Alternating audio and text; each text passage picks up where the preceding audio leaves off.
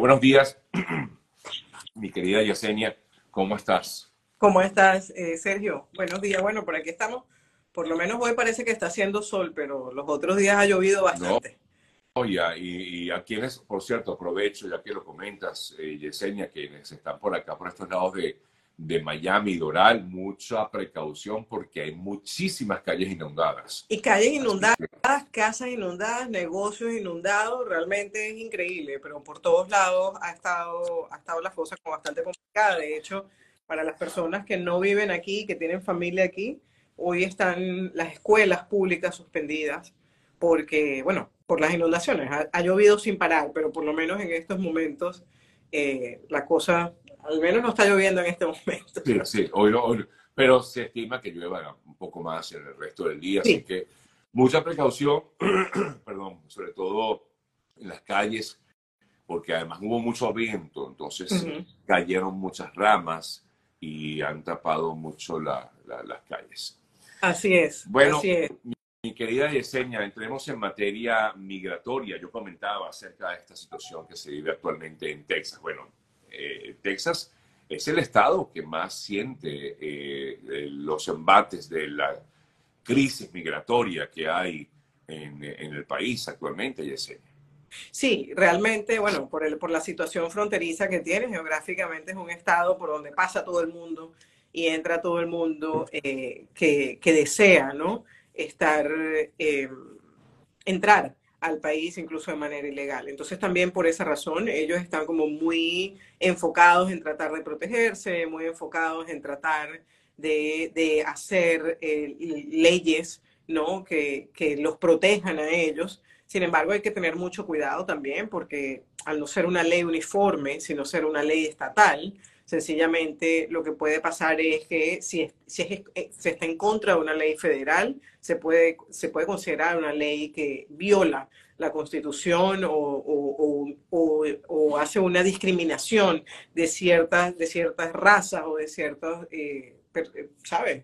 De cualquier tipo de discriminación, o sea, la, la, la, puede ser la parte religiosa, sí, sí, sí, sí, por supuesto. De lo que sea, y entonces incluso estuve leyendo anoche un rato y estuve leyendo esta mañana nuevamente, donde ya hay ciertas organizaciones preparándose para retar esta, esta legislación desde el punto de vista federal, porque está hablando de perseguir y autorizar a la policía a detener personas que sospechen que son inmigrantes indocumentados. Estamos hablando de lo que es ser inmigrante, lo que es ser, obviamente esto va a afectar mucho a los latinos, porque obviamente Texas es un estado que tiene ciertos beneficios desde el punto de vista de que hay personas que llegan y el costo de la vida, por ejemplo, es menos, es menos caro vivir en Texas en algunos sitios, o por ejemplo, hay personas que llegan y como ya tienen familia viviendo en Texas, entonces se quedan en Texas, ¿sí? Entonces, bueno, el, eso, eso es como básicamente el tema de la legalidad y de las razones que puede tener el Estado. Es un, es un tema muy controversial porque al final siempre hay razones también. ¿no?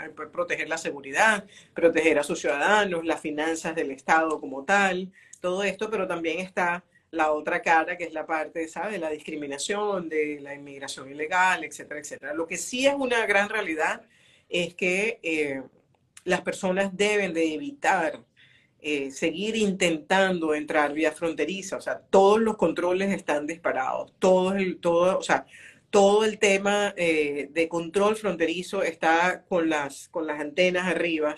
Este, los aeropuertos están muy pendientes también porque, bueno, hay mucha gente que viene, quiere estar aquí cinco meses, cinco meses y medio, se va y regresan de nuevo al próximo mes. Señor, créanme que no se crea más listo que nadie. Puede ser que ocurra y, bueno, estuviste aquí cinco meses, saliste 20 días y regresaste no te digan nada, pero eso no es tan, tan seguro hacerlo, porque el oficial de inmigración, si te agarra en, la, en, la, en el aeropuerto y se da cuenta de que ya incluso tienes un patrón o se dan cuenta que en algún momento trabajaste aquí sencillamente con una visa de turismo, entonces eso te puede traer consecuencias. Hay mucha gente, y quiero comentarlo aquí porque se reciben siempre muchas preguntas sobre el tema.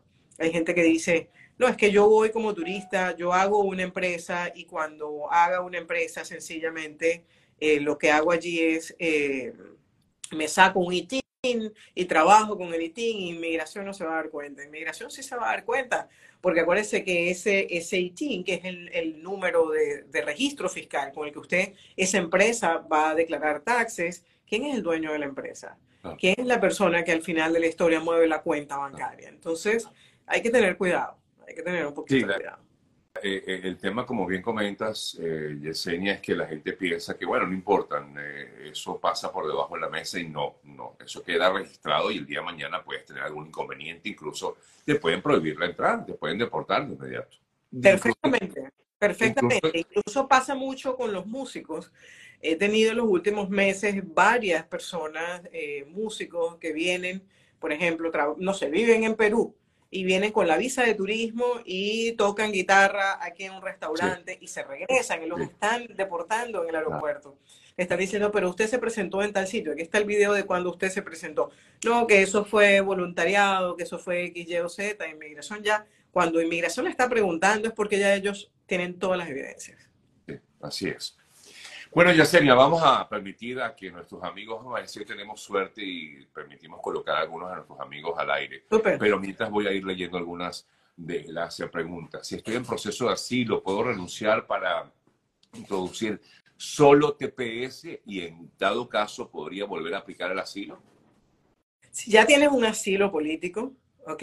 Este, ¿Para qué te vas a salir del asilo para quedarte solamente con TPS? El asilo o sea, el asilo y el TPS son dos cosas completamente distintas. El asilo es un proceso humanitario donde tú estás probando de que no puedes regresar a tu país y que el día de la entrevista tienes que comprobar eso y si lo logras probar al oficial de inmigración, te puede llevar a la residencia. El TPS es un estatus de protección temporal que tiene un vencimiento, además, este, y que tiene una gran labor aquí, que es limpiar cualquier tipo de ilegalidad que tiene la persona, adicional a protegerte, ¿no? Porque vamos a, poner el ejemplo de que la persona eh, se, se haga el asilo político, vaya a la entrevista y en la entrevista lo, lo pasan a corte, le ponen una orden de remoción del país, ahí es donde viene el TPS como con un salvavidas, ¿ok? Para que no te remuevan del país. Entonces, si lo tienes, no has tenido entrevista, ni has tenido nada y tienes un buen caso, no hagas eso de cerrarlo y solamente quedarte con el TPS. Recuerden además que estamos en un año, el, ya el 2024 es un año 100% electoral, ¿ok? Al ser un, un año electoral pasan dos cosas importantes. Primero, las personas que están en proceso de ciudadanía les sale la ciudadanía más rápido porque el país está altamente interesado en que sean personas que ya están calificadas para votar. Número uno. Y número dos, si hay cambios de gobierno, es importante tener en cuenta los cambios de gobierno. Hay gobiernos que son más duros con la inmigración y gobiernos que son menos duros, no menos duros, más flexibles ah. con la inmigración. Entonces, tengan, tengan cuidado a la hora de invertir cosas, de sacar el asilo y volverlo a presentar. Lo primero que te va a preguntar un oficial de inmigración es, ¿por qué sacaste el asilo? ¿Por qué? ¿Cuál fue la razón? Y para volverlo a presentar, ya está fuera del año para presentarlo. Entonces, tengan mucho cuidado con eso. Eh, que es cierto, te consultan, que le van a aprobar permiso de trabajo a quienes entraron por frontera. Eso no he escuchado nada de eso. Acuérdense que inmigración está llena de mitos por todos lados, porque la gente repite cosas que entienden mal y entonces, si ya de por sí lo entiendes mal, cuando llega a la otra esquina, lo que llega del otro lado es, es una cosa loca. Yo he llegado a escuchar, a mí me ha llamado gente a decirme, me dijeron que hay eh, una ley de los 10 años que te perdona cualquier delito que hayas hecho en el país. Eso es las últimas llamadas que he recibido. me perdona cualquier delito que hayas hecho, que no hay ninguna ley migratoria que te perdone todos los delitos, eso no existe. Entonces tengan cuidado, pero no. Eh, yo no he escuchado nada, al menos.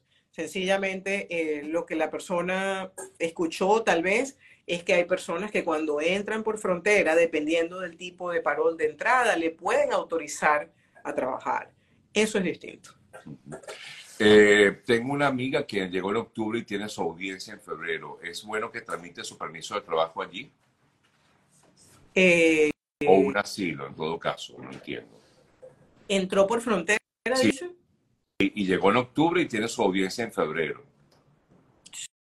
Sí, puedes aplicar el permiso de trabajo siempre y cuando tengas ya el, el, el, ya estés en el país con el asilo pendiente por cinco meses, que son los 150 días que pide el asilo político. De hecho, en la firma ya hemos empezado a recibir permisos de trabajo por asilo político con cinco años de vigencia, que definitivamente es una súper tranquilidad por la licencia de conducir, los trabajos, la gente no está constantemente incluso en ese estrés. Eh, tengo una consulta sobre la visa EB2, eh, tengo un proceso, perdón, estoy en un proceso de asilo radicado luego de los 180 días que llegué, pero dentro del año que dice migración. ¿Puedo radicar un proceso EB2? La EB2 no tiene nada que ver con el asilo, número uno. Número dos, el proceso sí lo puede radicar.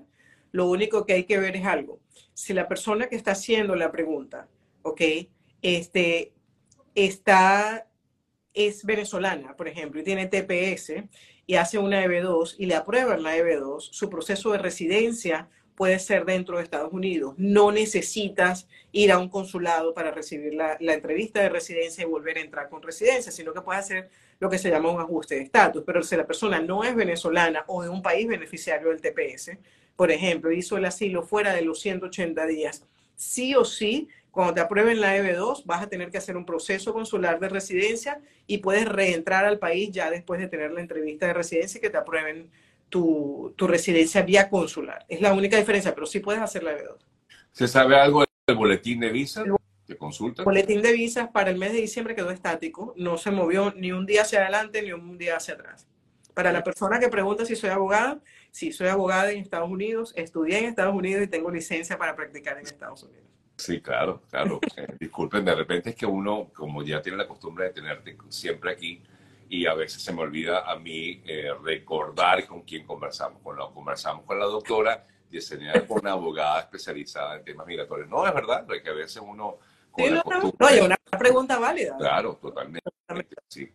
Eh, te consultan, luego de aprobado el parol, ¿se puede, ¿qué se debe hacer? ¿Cuáles son los pasos a seguir? Bueno, de esto has hablado varias veces, pero siempre no siempre se conecta la misma gente. Pero por favor... Claro. Eh, a ver, el parol, venezol el, el parol humanitario, ¿ok? Después de que la persona entra a Estados Unidos, aplicas a tu permiso de trabajo, por ejemplo. Tienes tu permiso de trabajo, tu seguro social. Pero lo que tienes que tener súper en cuenta es que cuando, cuando aplicas, al, cuando ya entras con el parol, tienes que buscar la manera de tener un estatus sólido posterior al parol en Estados Unidos. Entonces, mucha gente, hay mucha gente, por ejemplo, hace su TPS, por ejemplo, para las personas que están en el país desde antes del 31 de julio del 2023. Si estás con parol, haz el TPS, no te quedas solamente con el parol. Número uno. Número dos, puedes hacer un asilo político siempre y cuando tengas un buen caso de asilo político.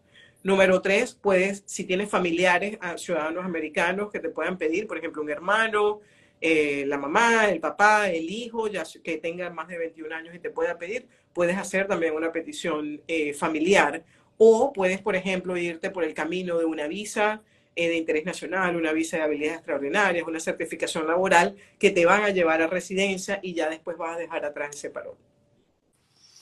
Permítame, amigas, amigos, eh, tres personas que toquen, levante la mano o, me digan que quieran hacer una pregunta directa, es decir, aquí en el programa les permito que lo hagan, así que vayan levantando la mano. Mientras tanto, yo voy haciendo algunas preguntas que van surgiendo por aquí.